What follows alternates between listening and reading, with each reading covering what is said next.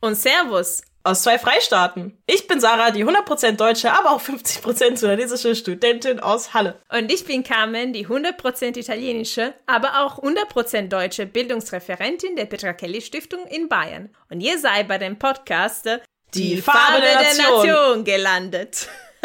Wunderbar. Was machen wir hier? Sonst reden wir über komplizierte Themen wie Alltagsrassismus, Identität, Heimat und Integration mit einer gewissen Ironie und ganz direkt. Auch diese Staffel reden wir darüber, aber dieses Mal wird es ganz besonders. Genau, die Wahl steht an und Sarah und ich entscheiden zum ersten Mal über den Bundestag. Aber wie geht das eigentlich? Wer darf wählen? Wer nicht? Welche Öden gibt es? Und wie kann man helfen, den Bundestag, Achtung Wortwitz, bunter Tag zu machen? Also folgt uns in den Kampf um die Demokratie. Achtung, Gleis 1. Treten Sie zurück.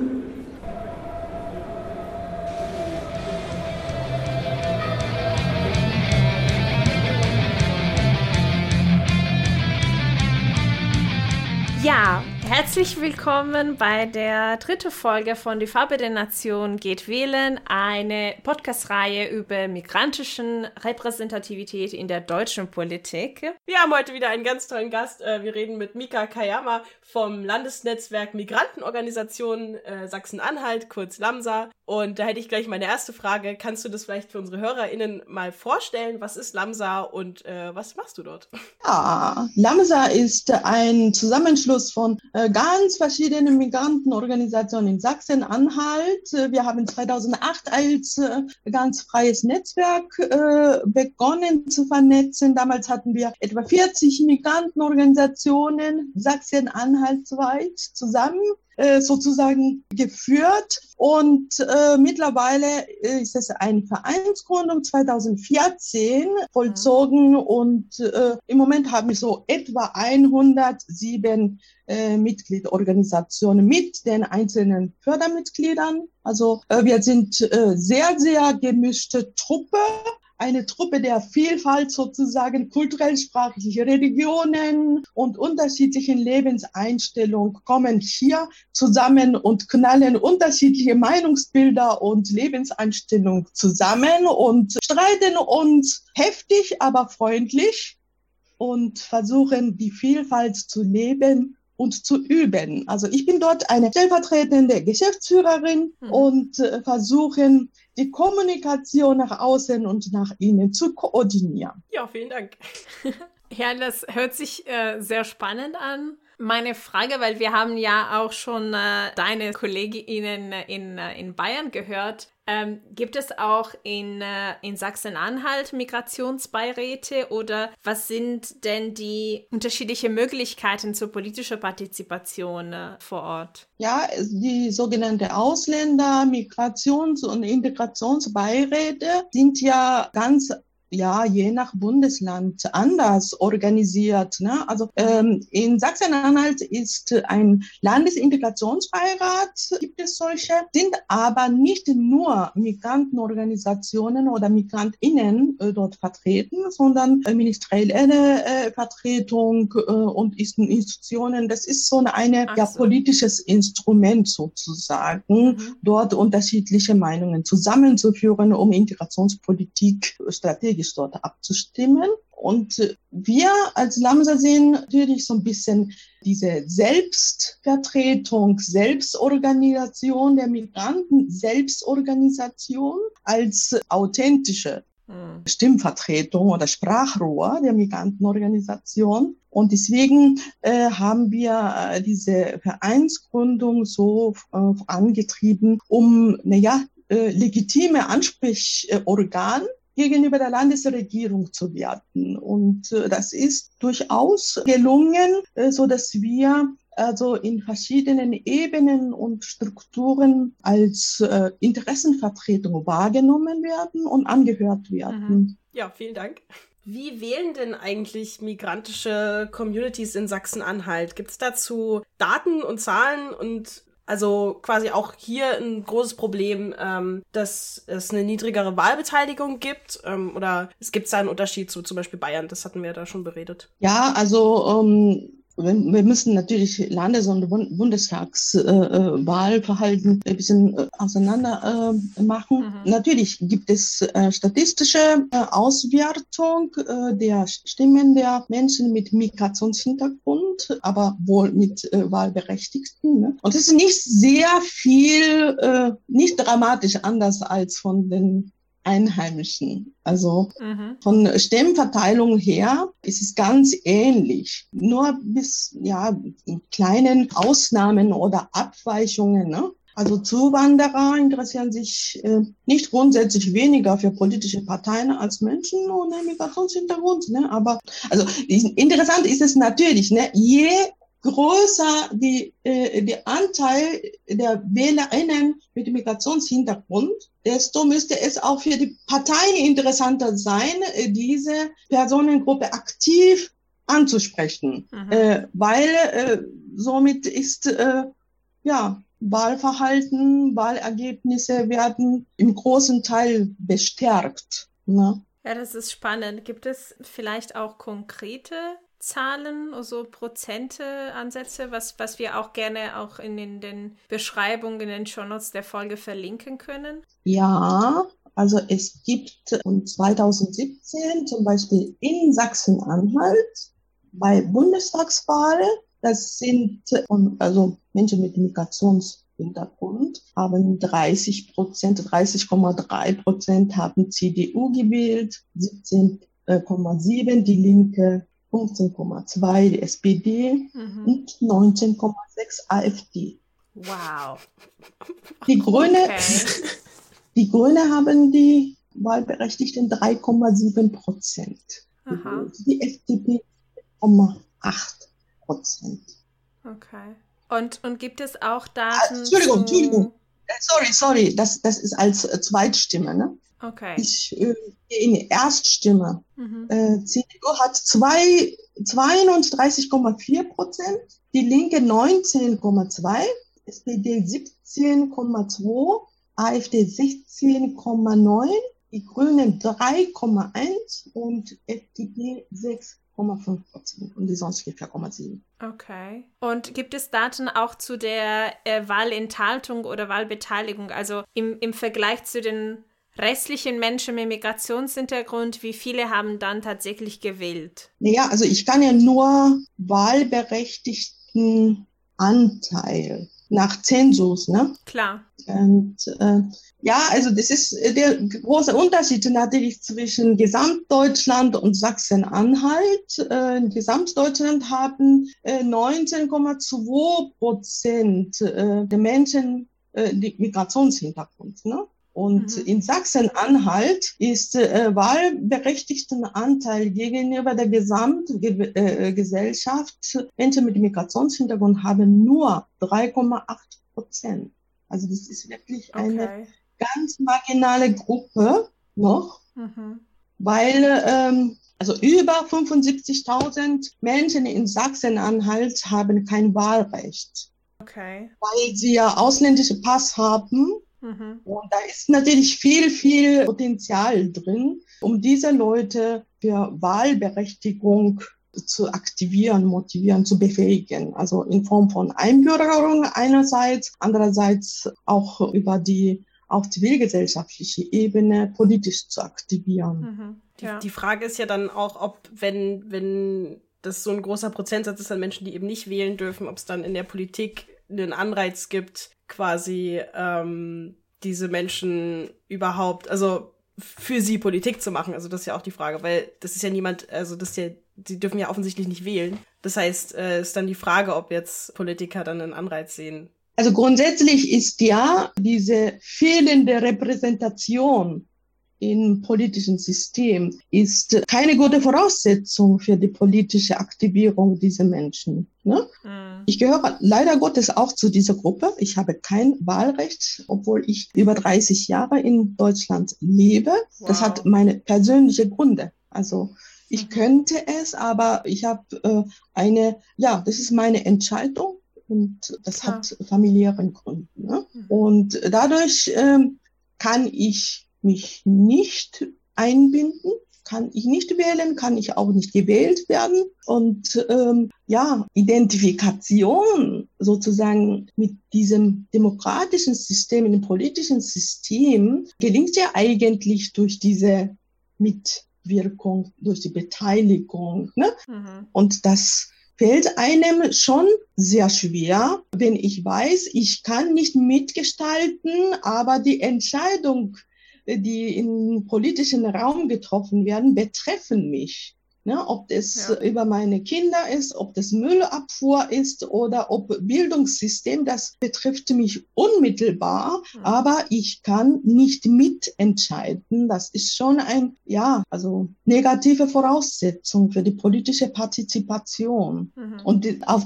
dieser Grund, ne, also, und es darf aber sowas nicht äh, in die Richtung politische Desinteresse gehen. So, und äh, wir versuchen deshalb äh, durch die politische Bildungsarbeit und unterschiedliche Aktivierungsmaßnahmen wollen wir diese Menschen natürlich auch mitnehmen ne, in politische äh, Partizipation. Und in diesem Rahmen haben wir auch 2016 die Probewahl für die nicht wahlberechtigten Menschen in Sachsen-Anhalt gemacht anlässlich des Landtagswahl. Ja, und das war schon sehr, sehr emotionaler äh, Vorgang, ne, wo die Menschen vielleicht sogar von Ländern herkommen, wo keine demokratisches System da ist und kommen nach Deutschland all mit äh, Fluchterfahrung. Ja, und hat mir zum Beispiel an einem Wahllokal gesagt, der, der Mann war ja Mitte 40 und lebt hm. Äh, äh, schon lange in Deutschland, hat Fluchterfahrungen und sagte, mit zitternden Hand hat er gesagt, ne, äh, du, ich wähle in meinem Leben zum ersten Mal und zwar mit meiner Überzeugung. Wow. Und das hat mich so berührt.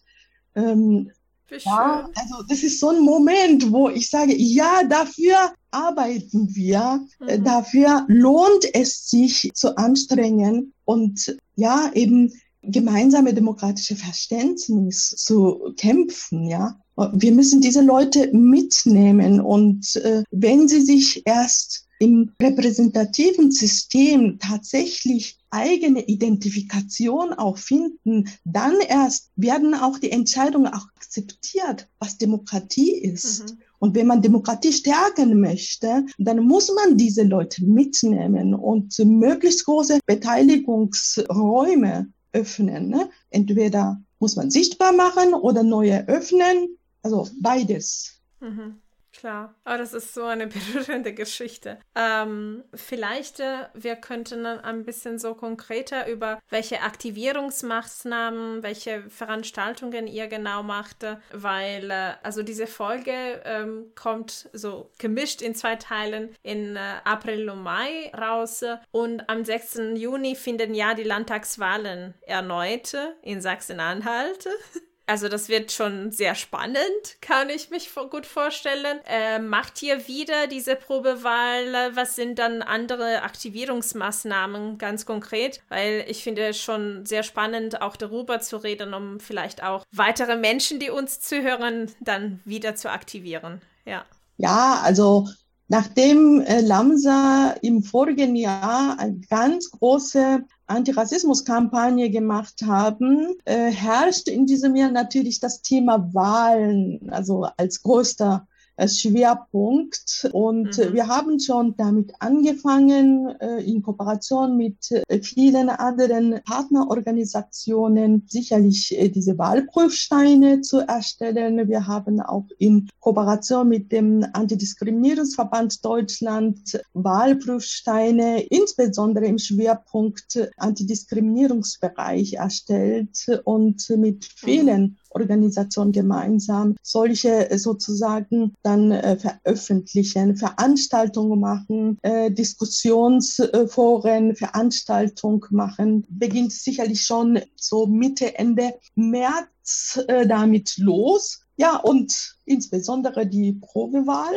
für die nicht wahlberechtigten das planen wir auch vor. Wir werden, soweit die Pandemielage uns zulässt, werden wir auch fünf Wahllokale öffnen und Briefwahl auch ermöglichen, dass man auch ah, von äh, gesamten Fläche in Sachsen-Anhalt mhm. sozusagen teilnehmen können. Ja, das ist gerade noch in Vorbereitung und äh, wir sind äh, durch unsere äh, Netzwerkmitglieder natürlich auch sehr stark unterstützt. Wir schulen auch unsere ehrenamtliche MitstreiterInnen als WahlhelferInnen, so dass sie mhm. solche Wahlvorgänge auch unterstützen können. Und das ist an sich eine sehr praktische politische Bildung. Wie funktioniert Wahl und worauf muss man achten? Und das ist nicht nur eine ja, Bildungserlebnis, pädagogischer Vorgang, sondern das ist,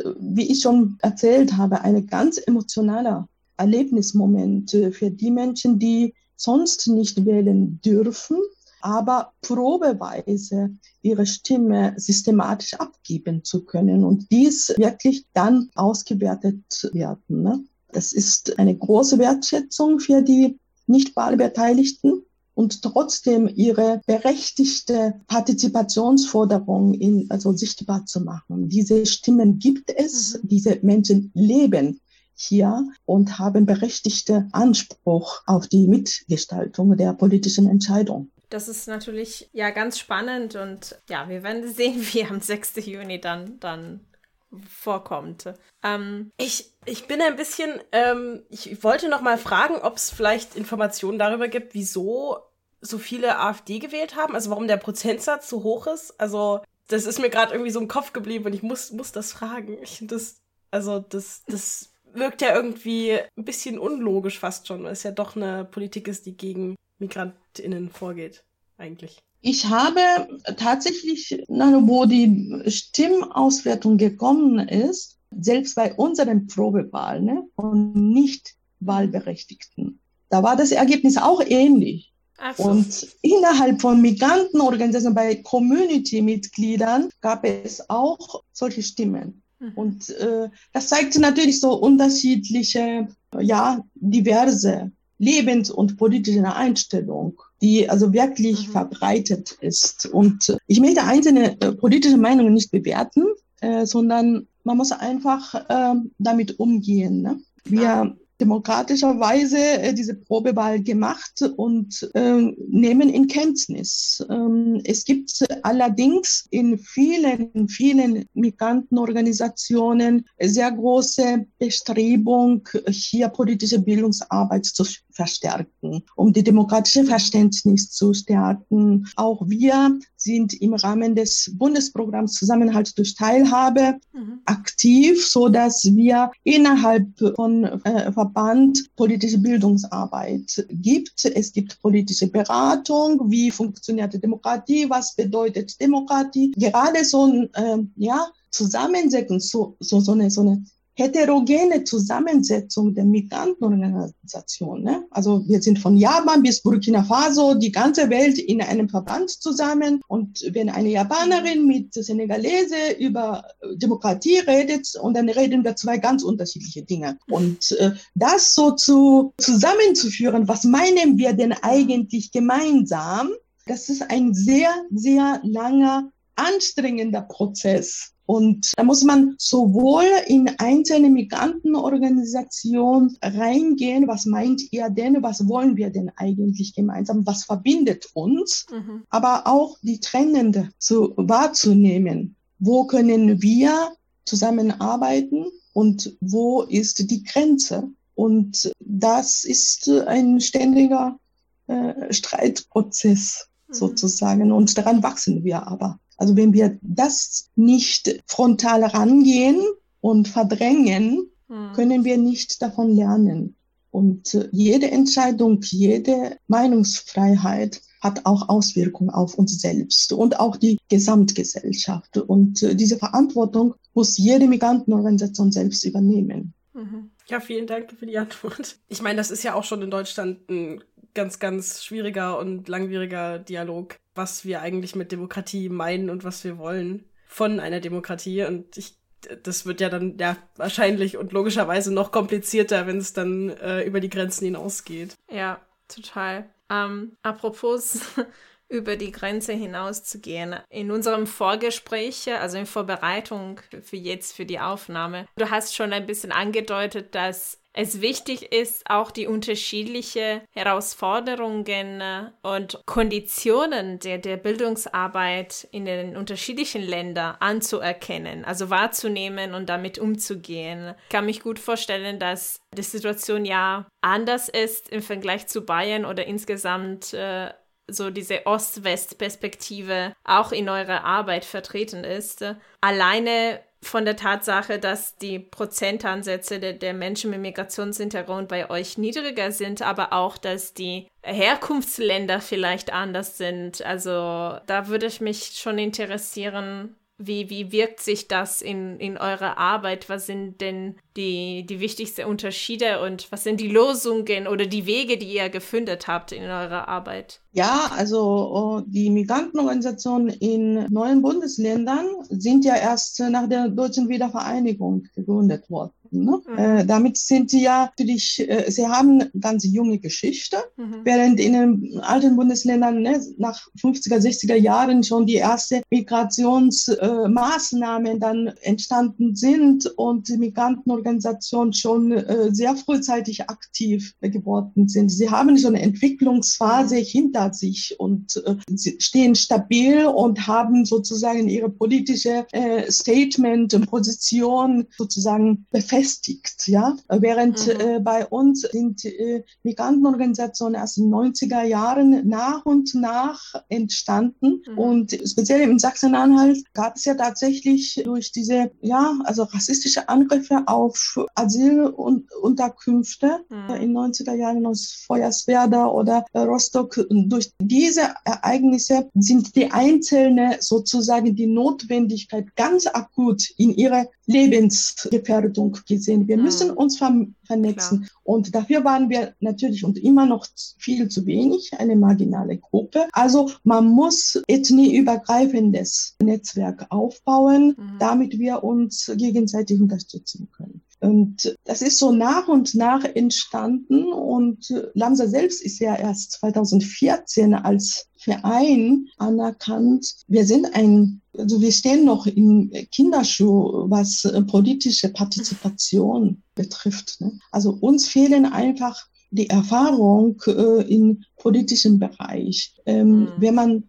rückblickt, wie ist die Integrationspolitik in 90er Jahren gewesen? Und gab es ja eine Phase, wo wir also unter dem Motto interkulturelle Begegnung, Austausch, kultureller Austausch, sind wir sozusagen in eine bestimmte zugeschriebene Rolle eingepackt, als wären wir alle KulturvermittlerInnen, äh, mhm. ne, KulturbotschafterInnen und mhm. hätten wir unsere Herkunftskultur sozusagen vermittelt, ja. Mhm. Und das hat äh, natürlich teilweise auch so ein bisschen, ja, Klischee verstärkt, ja. Als ich, mhm. äh, als Japanerin soll ich vielleicht in die Schulen oder in den Jugendclub gehen und soll ich vielleicht äh, Teezeremonie machen, was ich nicht äh, gelernt habe. Ne? Und, und so in ähnlich. Und äh, da war so eine, so eine Rolle von außen zugeschrieben, als mhm. dass wir eigentlich sind. Und äh, das ist ganz langsamer Prozess, dieses Selbstbewusstsein zu entwickeln, was wir sind, was wir wirklich wollen, das selbstbestimmt zu artikulieren, das ist an sich eine politische Bildungsarbeit. Aber die Erfahrung fehlen vielen Migrantenorganisationen und viele Migrantinnen und Migranten haben auch persönliche Erfahrung gemacht. Äh, okay, wir werden hin und da zu einer Teilnahme und Teilhabe eingeladen und kommen in ein bestimmte Gremiumarbeit und äh, machen kritische Bemerkungen dann äh, ist sozusagen Akzeptanz ja, seitens der Aufnahmegesellschaft, Mehrheitsgesellschaft auf einmal äh, eingeschränkt. Also als wären wir nur als KulturmittlerInnen akzeptiert und nicht weiter. Mhm. Und äh, das haben wir öfters gemerkt. Nein, Unsere Rolle bestimmen wir selbst und wir wissen, was wir können und wollen und das müssen wir selbst organisieren und die Verantwortung übernehmen. Und dieser äh, Bewusstseinswechsel ist tatsächlich erst in den letzten fünf oder zehn Jahren zu merken und wir sind tatsächlich noch im Lernprozess, wie wir diese politischen Partizipationsprozess in die Breite zu tragen und unsere Leute mitzunehmen. Mhm. Es gibt immer noch ein Vorbehalt. Politik, ja, nein, also nicht. Äh, ich möchte keine Politik, äh, sondern ne, äh, da gibt es ein sehr großer Vorbehalt. Aber wenn wir unter uns miteinander besprechen, was ist Politik? Ne? Ist es äh, über die Schulsatzung oder über die Essensausgabe der Kinder zu kommunizieren? Ist es nicht Politik? Hm. Oder wenn wir über die Nachbarschaftsregelung äh, in äh, Gemeinde dann auseinandersetzen, ist es nicht Politik? Also eigentlich ist es alles Politik. Und wenn man den Begriff von Politik wirklich alltagsnah mhm. äh, und lebenswirklich äh, miteinander kommunizieren, dann ist die Bereitschaft durchaus da. Natürlich haben sie Interesse, da mitzureden und mitzubestimmen. Und da öffnet auf einmal ein politischer Raum, wo man sich doch wohl ganz stark dann äh, aktiv werden kann. Und äh, solche Räume sollen wir immer wieder sichtbar machen. Guck mal, hier ist der Ort für dich und du kannst hier aktiv werden und mitbestimmen. Und ja, das ist ähm, immer wieder ja neu zu, zu, zu definierende ja, Politikraum für uns alle. Finde ich ganz schön, vor allem, weil das äh, so das, die Relevanz der Politik in unserem Alltagsleben so deutlicher und klarer machte durch, durch diese so einzelnen Beispiele.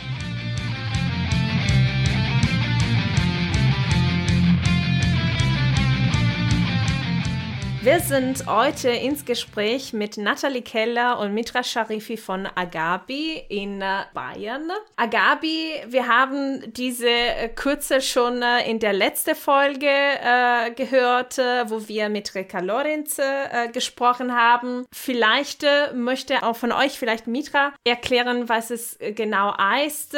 Ähm, wie arbeitet ihr? Wann würdet ihr begründet? Weil wir haben ja auch schon mit euren quasi schwerstes Organisation Organisation in Sachsen-Anhalt, LAMSA, auch gesprochen und den Vergleich finden wir sehr spannend. ja, also wir sind der Dachverband der kommunalen Ausländer, Migranten, Migrantinnen, Integrationsbeiräte in Bayern. Äh, die mhm. Beiräte sind bekanntlich großenteils gewählte Interessenvertretungen der Migrantinnen und Migranten. In Bayern gibt es keine gesetzliche Regelung, deshalb sind die, äh, die Beiräte auch von ihrer Satzung und ihrer Zusammenstellung und ihrer Zustandekommen sehr unterschiedlich. Mhm. Aber es geht einfach darum, dass äh, Menschen mit Migrationsgeschichte einfach die Interessen der Eingebannten der Bevölkerung auch ein bisschen in die Politik mit einbringen können. Die Beiräte sind ja eben entstanden, als es gar kein Wahlrecht für Migrantinnen gab. Und also es gab, ähm, die ersten sind ja eben in den 70er Jahren entstanden. Mittlerweile hat sich alles ein bisschen noch geändert, aber wir sind immer noch in eine Situation, wo wir denken, dass äh, gerade neu zugewanderten, aber auch andere über den Beirat äh, noch eine Stimme bekommen können, ein bisschen mehr politische Partizipation jenseits von Wahlrecht. Mhm. Ja, wir sind auch auf der Landesebene nicht institutionell verankert sozusagen, also nicht gesetzlich verankert. Wir suchen das Gespräch mit der Politik und der Staatsregierung. Äh, wir sind laut und bringen eben unsere Stimme ein, beobachten, begleiten die integrationspolitischen Entscheidungen auf der Landesebene. Aber was auch für uns sehr, sehr wichtig ist, ist der Austausch, die Vernetzung der Beiräte, und ihre Professionalisierung, die wir auch durch Agavi-Projekte versuchen. Mhm. Spannend. Mhm. Wir haben im Moment so 33 Mitglieder, wobei man wissen muss, dass die großen Städte, in denen es sehr, sehr viele MigrantInnen leben, haben Beiräte. Äh, Im ländlichen Bereich sind wir in den letzten Jahren jetzt auf einem aufsteigenden Trend, äh, dass immer mehr Beiräte gegründet werden, aber da sind wir noch weniger vertreten. Okay.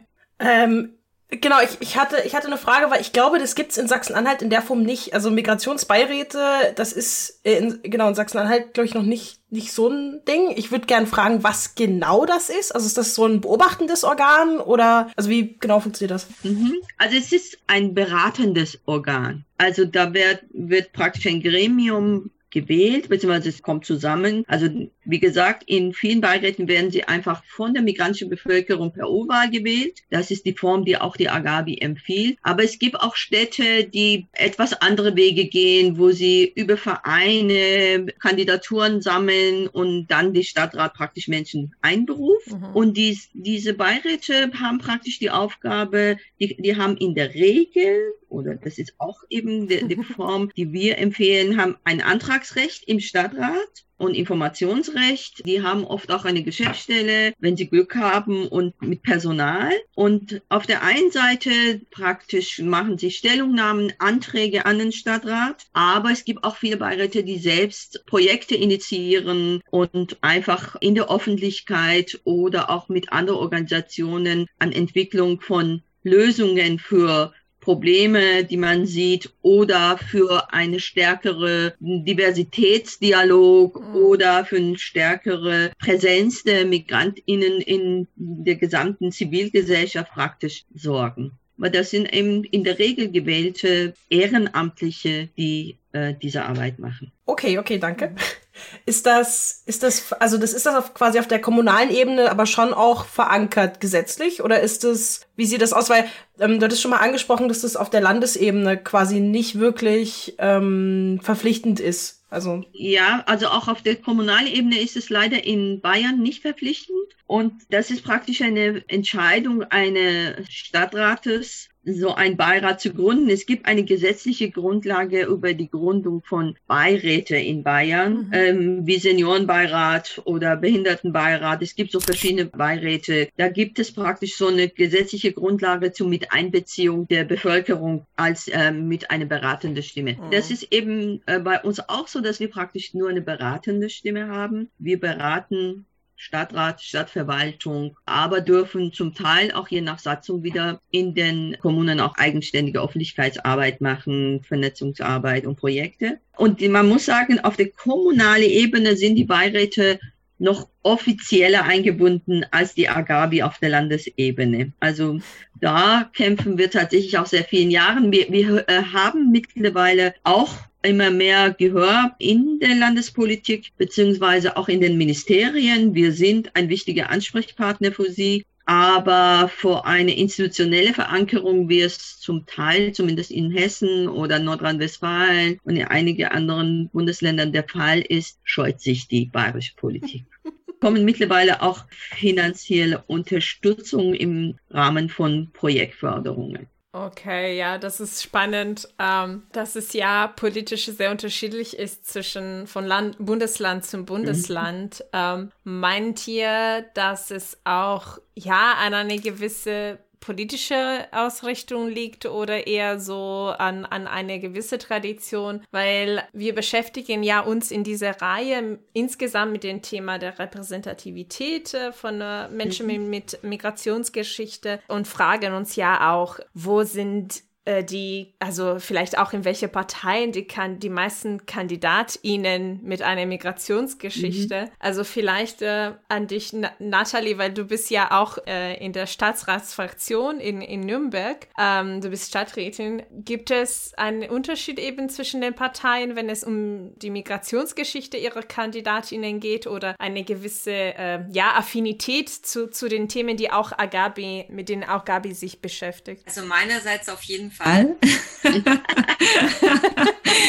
ähm, ja, also die Frage ist, äh, glaube ich, zum einen äh, sehr, also die Antwort ist, glaube ich, zum einen sehr offensichtlich, aber zum anderen auch sehr komplex. Also Mitra kann, glaube ich, diese Frage viel, viel besser sogar beantworten als ich, weil sie einfach schon sehr lange Agabi ist. Und aber jetzt vielleicht so aus meiner Perspektive, ich habe jetzt keine Zahlen für heute vorbereitet, sondern ähm, ich glaube, die kann man auch alle nachschlagen. Also mhm. Fakt ist einfach, dass die Parteien ähm, oder dass viele Parteien oder die demokratischen Parteien, sagen wir es mal so, äh, definitiv viel Luft nach oben haben, was die Diversität in ihren Reihen betrifft. Ne? Da sind wir jetzt, wo ich ja bei den Grünen bin, auch nicht ausgenommen. Und da ist auf jeden Fall inhaltlich und äh, personell äh, Defizit da. Und also es kommt darauf an, ob man sich mit dem Thema auch auseinandersetzen möchte oder macht. Und ich denke, erstens ist es, soweit meine Erfahrung reicht, unterschiedlich von Bundesland zu Bundesland und zum anderen natürlich auf der Bundesebene. Mhm. Und die kommunale Ebene ist ja nochmal ein anderes Thema, mache ich die Erfahrung. Ich bin ja erst seit einem Jahr auf der kommunalen Ebene als Politikerin aktiv. Also ich bin da so ein bisschen voreingenommen, glaube ich. Insofern würde ich lieber Mitra da jetzt antworten lassen, bevor ich hier einen Werbeblock äh, einschmeiße. ähm, also es gibt äh, sicherlich Unterschiede, was die Offenheit der Parteien für auch, also wenn ich jetzt gerade auch von Beiräte spreche, für diese Form der politischen Partizipation, die ersten Beiräte, die überhaupt bundesweit gibt, gebildet wurden, muss man sagen, also in Bayern wurden auch die ersten, mhm. es gibt eben in Nürnberg und Erlangen gibt es sehr alte Beiräte. Da ist es tatsächlich so gewesen, dass es schon SPD-geführte Städte gewesen sind damals. Ähm, mhm. Allerdings muss ich sagen, ich glaube, mittlerweile hat sich das Ganze ein bisschen gelockert. Also ein bisschen äh, so in dem Sinne, dass wir schon auch bei der CSU oder CDU durchaus auch Personen antreffen, die ähm, klar sich auch für eine Partizipation aussprechen mhm. und offener sind, während wir zum Beispiel auch bei der SPD äh, in bestimmten äh, Kreisverbänden oder so äh, genauso schwierige äh, Verhältnisse vorfinden können. Ähm, bei den Grünen im Prinzip ähnlich. Ich glaube schon, dass die Grünen da äh, weiter sind als die äh, Grünen und auch die Linke, äh, sind etwas weiter vielleicht. Allerdings auch da ist es tatsächlich auch so, dass es nicht immer selbstverständlich ist, auch mhm. Existenz vom Beirat und ähm, die Haltung dazu, ja, ist es gut, wenn einfach gewählt wird und irgendwelche Leute in einem Gremium sitzen, die vielleicht nicht alle so, wie kann man das sagen, nicht so alle äh, in meine politische Richtung sind, vielleicht auch traditioneller sind. Manchmal, also wir haben natürlich auch dadurch, dass es demokratische Wahlen gibt, äh, haben wir ähm, in einige Beiräte auch rechte bis rechtsradikale Leute. Mhm. Äh, also natürlich aus, aus verschiedenen Ländern da. Und äh, wird manchmal uns das auch vorgeworfen. Wir sagen aber, Genauso wie wir es in den Stadträten oder in den äh, Landesparlamenten rechte Parteien sitzen, gibt es in unserer Reihen auch Wichtig ist, dass man da Farbe bekennt. Wichtig ist, also wir arbeiten sehr stark daran, dass man gerade die politische Diversität, die auch in den Beiräten existiert, zum Thema macht und auch mhm. einfach Grenzen zieht zu äh, rechtsradikalen, zu menschenfeindlichen, zu äh, rassistischen Organisationen und Personen. Wir haben, also mhm. mittlerweile haben viele Beiräte auch in ihre Satzungen zum Beispiel das aufgenommen, dass das ein Ausschlussgrund sein kann, wenn rassistische Taten und Äußerungen gemacht werden. Denn wir wissen, Rassismus gibt's auch unter den Migrantinnen. Klar. Aber also was eben so politische Parteien angeht, ich glaube schon, äh, dass insgesamt Schritte nach vorne gemacht worden sind.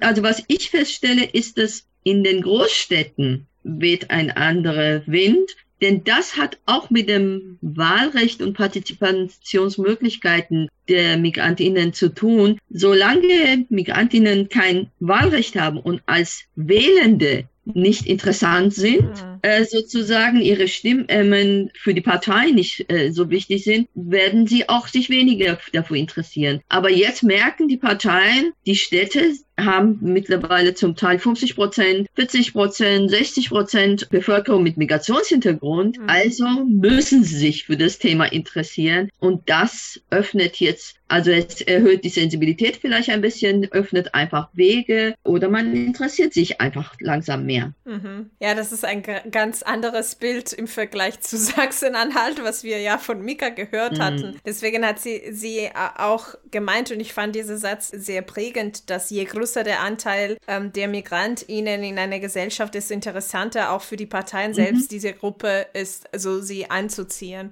Genau, aber Natalie wollte auch was ja, sagen. Ja, ich äh, wollte da eigentlich anschließen. Also ich unterstreiche natürlich oder äh, all das, was Mitra sagt. Ähm, ich wollte jetzt nochmal auf die Ebene der Parteien zurückkommen. Also meine Erfahrung aus den letzten Jahren, ich habe ja hier lange Zeit ja auch das Büro einer äh, Landtagsabgeordneten hier in Nürnberg geleitet und habe quasi hinter den Kulissen immer so ein bisschen was mitgekriegt mhm. und äh, bin dann eben selber in die Kommunalpolitik es stimmt, es gibt vereinzelt, ähm, ob jetzt SPD oder CSU, ne, dann kommt man ins Gespräch und man merkt, dass man gar nicht so weit voneinander entfernt liegt in, in, in den Meinungen, was jetzt äh, Migration, Integration betrifft. Aber spätestens dann, wenn es an die harten Entscheidungen halt geht, äh, wenn es eben um Anträge geht, um Beschlüsse, dann kommt halt die Parteilinie und das ist dann halt schwierig. Und ich glaube, dass ähm, das merken wir ja dann auch. Und ich finde, dass halt ganz spannend, auch hier auf der kommunalen Ebene. Nun hatten wir einen ganz blöden Start tatsächlich, weil wegen Corona konnten wir gar nicht diesen Flurfunk hier haben im Rathaus in Nürnberg. Mhm. Das heißt, es fehlt so der Austausch. Aber die Leute, die ich schon vorher kannte, da gibt es schon eine gewisse Anerkennung von eben verschiedenen Lebensrealitäten. Und dass es eben ganz viele Menschen mit unterschiedlichen Zuwanderungsgeschichten, mit unterschiedlichen Herkünften, mit unterschiedlichen Lebensrealitäten gibt. Aber wie gesagt, wenn es ans harte Verhandeln kommt, was beschließen wir jetzt, dann wird's knackig. Also dann weiß man ungefähr, dann kann man schon die Parteien so ungefähr einordnen. Mhm. Und zum anderen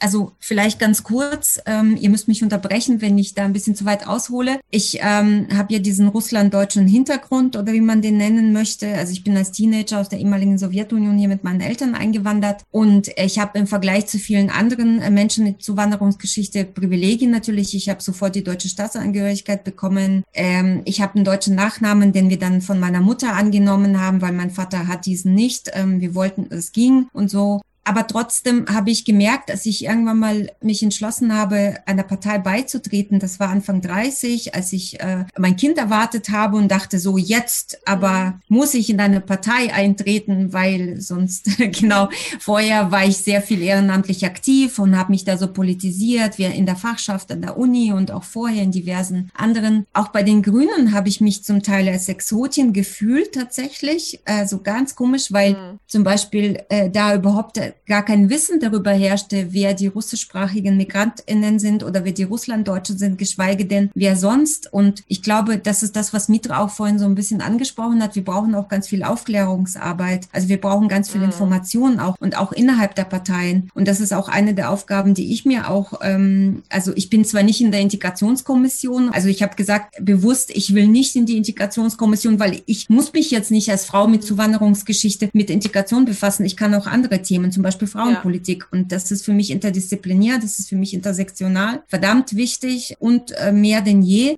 Aber gleichzeitig, ja, also man muss aufklären und man muss innerhalb der eigenen Partei und ich finde, die Grünen machen das auf der Bundesebene ganz gut, auch wenn es natürlich ähm, Kritik gibt und so weiter, die zum Teil wahrscheinlich berechtigt ist mit ihrem Vielfaltstatut, mit ihrer Forderung für einen Rat für Gleichberechtigung, Zusammenhalt. Also es gab jetzt sozusagen diesen Innerprozess, weil man gemerkt hat, man ist doch sehr von einer Dominanzkultur sozusagen geprägt, ne? weiß, hetero, äh, wenig Migrationsgeschichte und so weiter und so fort. Und die SPD, also äh, das muss ich tatsächlich gerade sagen, als ich damals überlegt hatte, in welche Partei ich eintrete, habe ich mir schwer getan zwischen SPD und Grünen. Mhm. Das kam davon, dass ich einfach keine Ahnung hatte und mir das echt selbst erarbeiten musste, weil ich hatte dieses, diese sozialen Codes nicht, dieses, wie sagt man, Kapital so. Mhm. Ne? Ich habe das einfach nur gelernt in der Schule und dann geguckt, okay, was gibt es eigentlich? Oh Gott, wo bin ich? Was mache ich jetzt? Und die SPD fand ich schon natürlich toll, ne? weil ich habe auch meine ersten Erfahrungen damit gemacht, dass ich sehr viele Menschen mit Migrationsgeschichte oder mit Zuwanderungsgeschichte dort wahrgenommen habe, damals. Aber die Grünen haben mich natürlich durch ihre feministische Haltung überzeugt und durch ihre Umweltpolitik und dementsprechend hatten sie dann ein paar Punkte mehr und ich bin froh drum mittlerweile. Aber was ich letztendlich auch sagen will, also die Parteien müssen sich wirklich innerhalb der Parteien damit auseinandersetzen. Mhm. Sie müssen auch auf der, an der Basis ansetzen. Ja, die, die Reka hat es auch in der letzten Folge gesagt, man muss auch wirklich bei den Aufstellungsversammlungen anfangen. Ja, man muss auch Gatekeeper oder Keeperin sein. Ja, also wir machen jetzt so ein Mentoring-Programm für Frauen mit Migrationsgeschichte. Ja klar, wenn du irgendwann mal wo angekommen bist, kannst du dich nicht einfach drauf ausruhen. Dann ist wirklich, also ich finde es, man muss sich dann in die Pflicht nehmen, dass man die Frauen mit Zuwanderungsgeschichte, ich spreche also aus frauenpolitischer Sicht, auch an die Hand nimmt und sagt, ich ziehe euch mit, ich zeige euch, wie das geht, weil wir alle so wahnsinnig mhm. viele Hürden und manche Frauen mit Zuwanderungsgeschichte einfach noch mehr Hürden haben als jetzt ich, ne, als weiße ja. heterosexuelle Frau aus äh, Kasachstan. Jetzt auch mit akademischer Ausbildung. Mit akademischer Ausbildung, wo ich natürlich schon einblenden möchte, dass das auch nicht so ganz einfach war, aber immer noch einfacher als für andere. Ne? Also das muss man jetzt schon auch nochmal sagen. Und ähm, ich bin nicht altruistisch, sagen wir es mal so, aber ich äh, sehe schon eine gewisse Verantwortung einfach für meine Mitmenschen und für eine Gesellschaft, in der ich leben möchte und die ich mitgestalten gestalten möchte. Mhm, klar. Und du ähm, hattest schon angesprochen, so konkrete Forderungen und dass eben quasi auch teilweise den Parteien an konkreten Mitteln fehlt, sind da Quoten. Ich meine, dass mir Carmen das erzählt hat in der Vorbesprechung, dass es in Augsburg eine Quote gibt bei den Grünen quasi, dass ähm, jeder vierte einen Migrationshintergrund haben muss, also quasi auch wirklich äh, so, wie es auch repräsentiert wird. Ähm, ist das eine Möglichkeit? Ist das eine sinnvolle Sache oder sollte man das sich quasi selbst überlassen? Ja.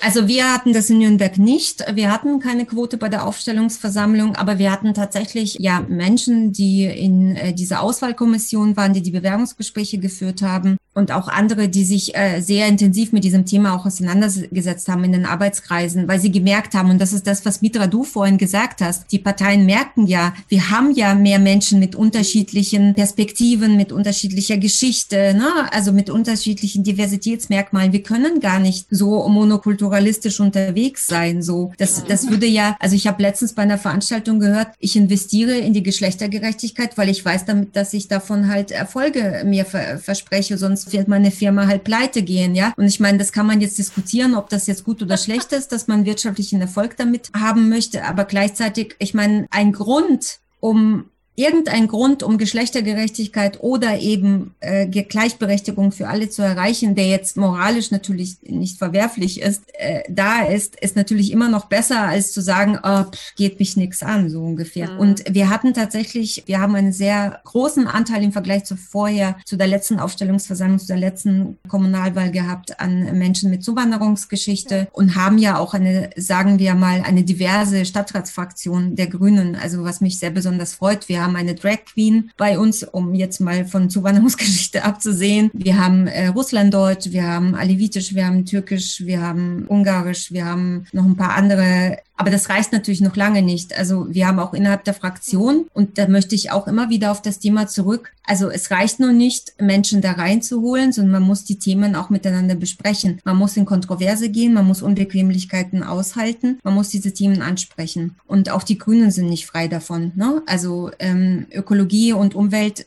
sind verdammt wichtig, Verkehr auch, aber das ist alles, hängt alles miteinander zusammen, weil das hat auf die Menschen halt Auswirkungen. Mhm. Ähm, ja. Vielleicht noch mal eine Ergänzung. Also ich glaube, eine Sache, die man auch bedenken muss, ist ähm, die Positionen in den Parteien beziehungsweise auch über Listen um praktisch an Mandate ranzukommen. Ähm, das ist natürlich auch in verschiedenen Parteien ein bisschen unterschiedlich. Ja. Und es gibt auch ähm, da natürlich Hürden. Ja, einerseits für Migrantinnen und Migranten, andererseits auch Vorbehalte von Migrantinnen und Migranten selbst. Also wenn man sich vorstellt, also gerade bei solche Traditionsparteien, da ist man einfach mit äh, 14 schon in die Partei eingetreten, ja. mhm. weil der Papa schon da war oder schon der Opa da war. Ich denke, bei CSU mhm. oder auch bei SPD kann man zum Teil von solchen Verhältnissen, äh, also von solchen Traditionen ausgehen. Und dann, wenn jemand eben seit seinem 14. Lebensjahr da war, die Bänke gedrückt hat, wie man es so schon sagt, und klein angefangen hat und sich in der Partei hochgearbeitet hat sozusagen. Und jetzt kommt eine Migrantin oder ein Migrant mhm. gerade von außen und äh, will auf die, eine dritte Stelle auf die Liste kommen. Das ist natürlich nicht immer einfach. Mhm. Das heißt, das sind, äh, das müssen ganz bewusste Entscheidungen sein, auch von den Parteien, zu sagen, es ist genauso wie mit den Frauen zum Teil. Also mhm. es gibt gibt auch so gläserne Decken und so weiter. Aber zum Teil muss man auch sagen, wir haben noch nicht auch sehr viele Menschen mit Migrationsgeschichte, die sich auch in den Parteien engagieren. Also das heißt, auch das ist eine wichtige Aufgabe, Migrantinnen und Migranten für die Parteien zu gewinnen überhaupt. Mhm. Und ich meine, auch da sind diese ähm, politische Partizipationsmöglichkeiten, die etwas niederschwelliger sind, wie Beiräte zum Beispiel. Ähm, es gibt da Studien, die sagen, ganz viele Mandatsträger waren irgendwann in den Beiräten. Mhm. Das heißt, das ist für manche Migrantinnen und Migranten ist es tatsächlich der Punkt, wo sie erstmal, wenn sie in diesem Beirat sind, wahrnehmen, aha, es gibt überhaupt verschiedene Parteien, was ist der Stadtrat, was machen sie, diese Fraktionen und so weiter. Man baut Kontakte auf, die, die Parteien werden auf sie aufmerksam, sie selber werden auf die Parteien aufmerksam und ähm, wächst da auch ein bisschen was. Allerdings muss man natürlich sagen, also jetzt hoffe ich natürlich, dass, oder beziehungsweise ich beobachte ein bisschen auch, dass gerade auf der kommunalen Ebene diese Offenheit, dass zum Beispiel auch Parteien Listen aufstellen, die nicht nur Parteimitglieder ja. äh, beinhalten, so, ja. sondern mhm. einfach, dass man guckt, äh, eine ähm, gute Liste zu haben von Menschen, die in der Stadt bekannt sind, die von Menschen, die einfach in der Stadt aktiv sind und Kompetenzen und verschiedene ja. Sichtweisen in eine Fraktion reinbringen. Das sind so Möglichkeiten und Chancen, die jetzt immer mehr wachsen. Aber ich denke tatsächlich, entschieden wird, wird diese Entwicklung an der Stelle je mehr Wahlberechtigte gibt und je mehr, denn das ist wirklich eine Wechselwirkung. Ist eine Partei offen, ist es in der Lage, mit seinen Themen auch Migrantinnen anzusprechen, auch auf so eine Versammlung. Mhm. Wenn man da reinkommt und sich als einzige schwarze Migrant bei der, bei einer CSU äh, Ortsgruppentreff findet, also ich, ich, ich bewundere manchmal die Leute für ihre Geduld und ihre Durchhaltevermögen, durch solche Parteigremien praktisch auch auszuhalten und weiterzukommen. Das sind äh, also das sind jetzt Prozesse, die einfach auch, hoffe ich, gestärkt werden, mhm. Öffnungsprozesse auf der Seite der Parteien und auch mehr Engagement beziehungsweise also so mehr Bereitschaft auch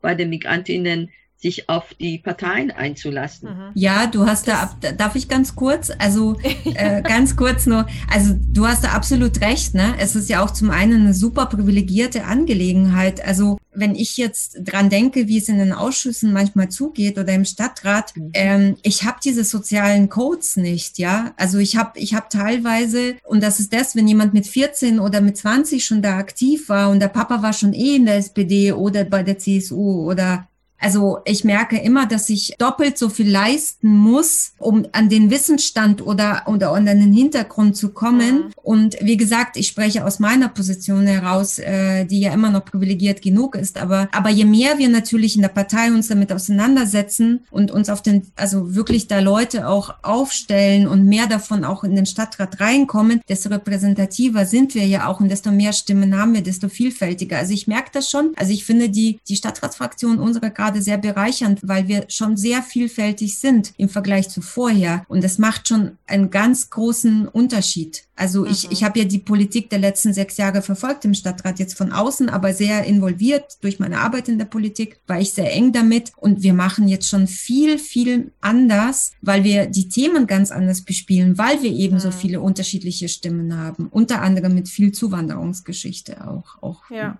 klar. Es fehlen noch 172 Tage bis zur Bundestagswahl und das war's mit diesem ersten Teil unseres Gesprächs mit Lamsa und Agabi. Folgt den drei Stiftungen Bayern, Sachsen-Anhalt und Sachsen, die an der Produktion von Die Farbe der Nation beteiligt sind, auf Facebook, Instagram und Twitter und vor allem abonniert unseren Podcast unter dem Namen Petra Kelly Stiftung auf Spotify, Soundcloud, Apple Podcast und weitere Podcast-Apps eurer Wahl. Die nächste Folge der Reihe Die Farbe der Nation geht wählen wird in einem Monat am 5. Mai erscheinen und dabei werden wir weiter mit Mika, Mitra und Nathalie darüber reden, wie man die Wahlbeteiligung von MigrantInnen unterstützen und erhöhen kann und warum es für uns persönlich wichtig ist, wählen zu gehen. Dabei gibt es auch große Neuigkeiten. Bis dahin, bleibt gesund und informiert. Ciao. Tschüss.